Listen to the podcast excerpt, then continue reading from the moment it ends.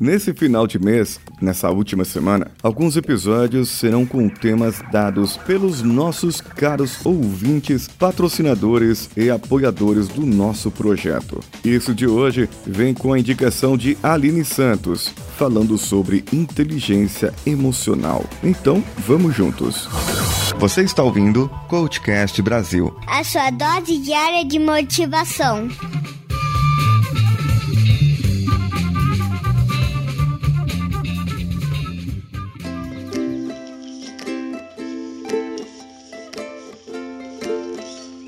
Como alguns temas podem ter sido abordados de uma maneira ou outra aqui pelo nosso podcast, eu gostaria de fazer de uma outra abordagem, de um outro jeito.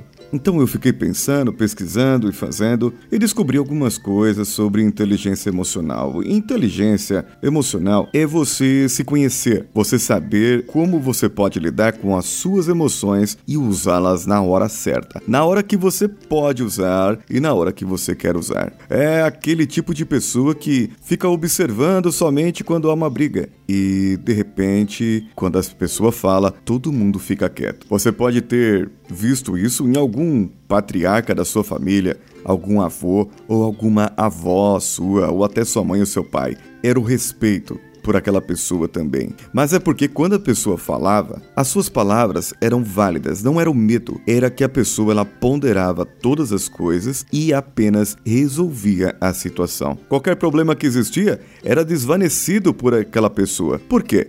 Porque simplesmente ela falou, porque simplesmente ela disse. Mas e como nós poderíamos ser diferentes? Como nós poderíamos controlar melhor as nossas emoções? Então, pegue o seu caderno, uma caneta ou faça isso na sua mente, faça isso no celular e vai dando uma pontuação para você de 0 até 10, em que o 0 é nada, o 5 seria um médio e o 10 seria um máximo. Então você responderia no final todas essas perguntas que eu irei fazer para você. E depois você comenta comigo no e-mail e poderemos fazer uma melhor avaliação disso, como isso pode melhorar. A primeira é: você sabe descrever as suas emoções com palavras precisas. Ou seja, quando você vai falar algo, quando você vai dizer algo, você sabe se expressar, dizer o que você realmente quer. Não como uma criança que diz eu quero porque quero e acaba chorando, berrando e tudo mais. Não, eu, eu quero, eu me expresso, eu sei. Eu quero isso porque isso faz parte do meu objetivo, porque eu gostaria de ter aquilo e não precisa chorar. Você vai ter, entendeu? Não é uma coisa que precisa chorar. Você vai, de dentro de você, expressar o que você está sentindo. Se você está com raiva, está com raiva. Se você está é, alegre, está alegre. Se você está contente, bata palmas então. A segunda, você conhece o seu lado mais frágil, você conhece o seu lado fraco, você conhece as suas fraquezas, você conhece onde você precisa melhorar, quais são as oportunidades na sua vida que você precisa para você mesmo, para que você consiga superar. Olha, se você não conhece o seu lado fraco, como você vai poder dizer para você mesmo que você se superou? Isso é um pouco óbvio, não é? Mas a gente não pensa muitas vezes nisso. A outra é o quanto você é bom de julgamento. Não julgar porque julga aquela pessoa é um idiota, aquela pessoa é um babaca, porque ele não, não é do meu time, porque ele não verifica as coisas igual a mim, porque ele não segue os meus procedimentos, ou porque ele não me deu o que eu queria que ele desse. Apenas julgar é saber avaliar, saber discernir, saber entender a situação e poder dizer para você mesmo: será que eu preciso disso agora? Será que eu preciso daquilo agora? E outra, você também pode julgar as intenções, as emoções das outras pessoas e entender o porquê aquelas pessoas estão naquela situação. Quanto você é, de 0 a 10, bom nesse tipo de julgamento? O 5 é a assertividade. Dizer sim, sim. Dizer não, não. E o mais desafiador é saber dizer não. O mais desafiador é você dizer para a pessoa: eu não consigo, eu não posso, eu não quero, eu não vou, eu não devo, eu não tenho capacidade para fazer isso, eu fiz errado. É a maior decisão da nossa vida. Saber dizer não. O quanto você é assertivo. Ou você fica aí acumulando trabalho, acumulando trabalho e se passa por um procrastinador que não resolve nada, porque tem um monte de trabalhos acumulados na sua vida. 6. Você, como eu posso dizer nessa escala, seria um auto-perdão. Quando você começa a se perdoar, quando você começa a entender o porquê você tomou alguma atitude, porque naquela hora você não tinha outras opções, aquela atitude que você tomou era para você tinha uma intenção positiva na sua vida, na verdade, e quando você começa a entender isso, você começa a se perdoar. E a partir do momento que você começa a se perdoar, você começa a conseguir perdoar as pessoas que estão ao seu redor. Eu não estou dizendo que isso é fácil. Se fosse fácil, o mundo não estava em guerras, o mundo não teria crises e não teria muitas coisas na nossa vida de ruim. Mas o importante agora é você se auto-perdoar. O quanto você se auto-perdoa. E então você não vive lá no seu passado e você também não fica com medo do seu futuro. Você não guarda aquele remorso de si mesmo por ter errado alguma coisa. E você também não tem medo do que vai acontecer porque você sabe que aconteça o que acontecer, é apenas um resultado do que você faz nesse seu presente. E isso é importante, o auto-perdão para a sétima questão. Você cultiva rancores? Cultivar mesmo, é, de cultivar, plantar. Como você não é capaz de perdoar o seu próprio erro, que dirá o erro das outras pessoas? Que dirá o erro dos outros que fizeram com você, que te magoaram, que te feriram? Você é capaz disso? Perdoar as outras pessoas. Perdoar a si mesmo talvez seja mais fácil, mas o começo é por aí. Comece perdoando a si mesmo. E o sétimo, você verifica o que você cultiva de rancor, sim ou não. A oitava, você ajuda as pessoas, você é um bom samaritano.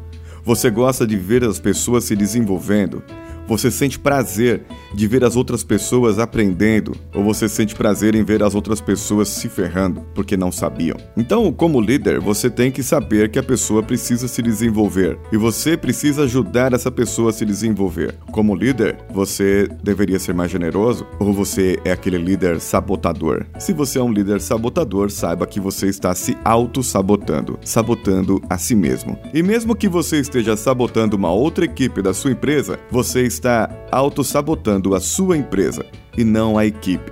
Nós devemos entender que, quando trabalhamos em uma empresa, devemos ajudar a todas as outras pessoas a se desenvolverem. O quanto você, líder, ou pessoa que não é líder, mas tem seus pares, tem seus outros trabalhos, ajuda as outras pessoas a se desenvolverem.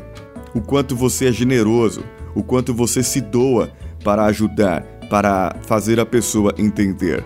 De 0 a 10. Lembre-se de me responder.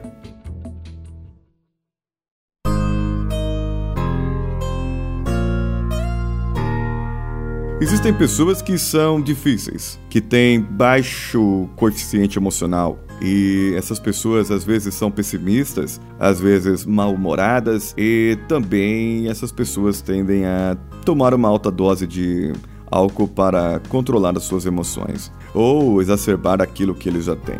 E então, o 9 é o como você lida com essas pessoas. Como você elimina, como você bloqueia, qual o seu grau de interação com essas pessoas. É saber falar com elas, é saber entendê-las, saber passar a sua informação e só. O seu trabalho é o seu trabalho, o meu trabalho é meu trabalho. E nós não misturamos aqui profissional com pessoal, nem familiar. Eu sei que é difícil, mas quanto mais inteligente emocionalmente você for, mais você vai saber separar as coisas da sua vida. E a última aqui, segundo alguns autores, a pessoa com inteligência emocional não busca a perfeição, porque eles sabem que a perfeição não existe. Então eu não posso ter perfeição como um objetivo. O meu objetivo deve ser uma outra coisa, deve ser uma coisa palpável, entende? Perfeito pode ser perfeito para você, mas vai ser imperfeito para outra pessoa. Assim como o contrário também acontece. Então, como eu vou buscar a perfeição se a perfeição não existe? Ele é um conceito de alguma coisa. Olhamos para alguém de beleza ímpar e dizemos: "Nossa, essa pessoa é perfeita". Mas ela vai falar e então ela tem mau hálito. Já acabou a perfeição. Ela é perfeita enquanto está de boca fechada. Talvez mas você pode olhar para a natureza e ver todas as coisas, como elas são perfeitas e como elas se encaixam. Mas cuidado, se você chegar muito perto de uma flor, uma abelha pode te picar. Então, acabou-se a perfeição para você. Entende? Perfeição pode ser ponto de vista e pode ser opinião.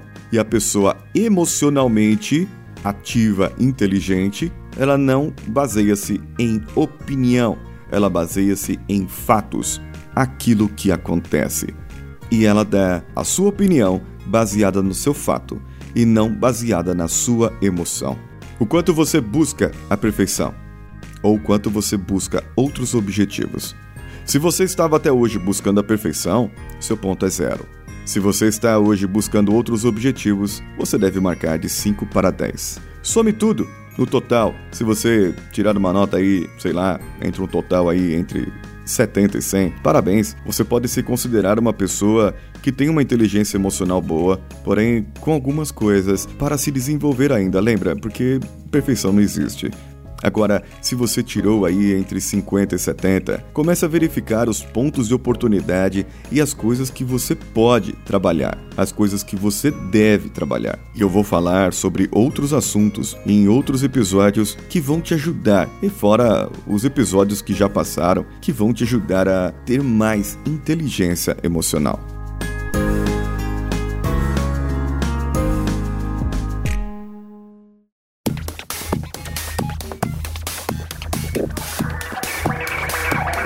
Faça como o Márcio Altoé, que vai lá no apoia.se barra coachcastbr e contribui para o nosso apoio. Ou como Olavo Montenegro, Matheus Mantuan, Guilherme de Oliveira, Gustavo Guedes, André Carvalho, Aline Santos e o Emerson do Megafono, que nos ajudam lá no padrim.com.br barra coachcastbr. E você pode ir no patreon.com barra coachcastbr e dar o seu apoio também. Ou pelo meu telefone particularmente lá no PicPay, no mais 5511 944 50 2278, assim como faz o Felipe Machado. O episódio de hoje foi patrocinado, foi, foi patrocinado pela Aline Santos. Essa dica de tema foi dela. E eu gostaria que você enviasse o seu e-mail para eu poder ler o seu e-mail e falar e entender mais sobre você e ver o que você pode fazer para melhorar.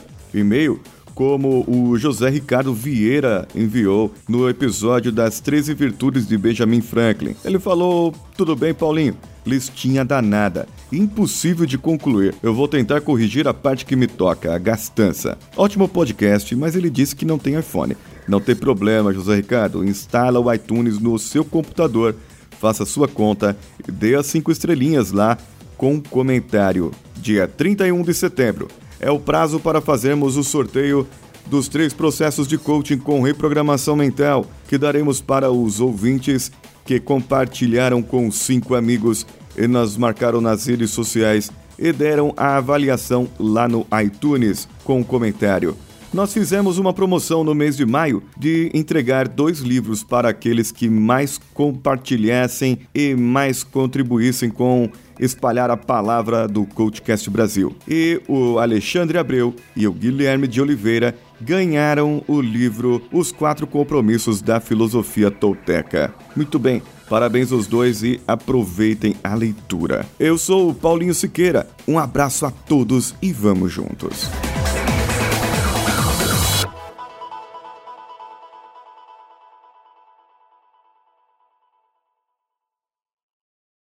Esse podcast foi editado por Danilo Pastor, Produções de Podcasts.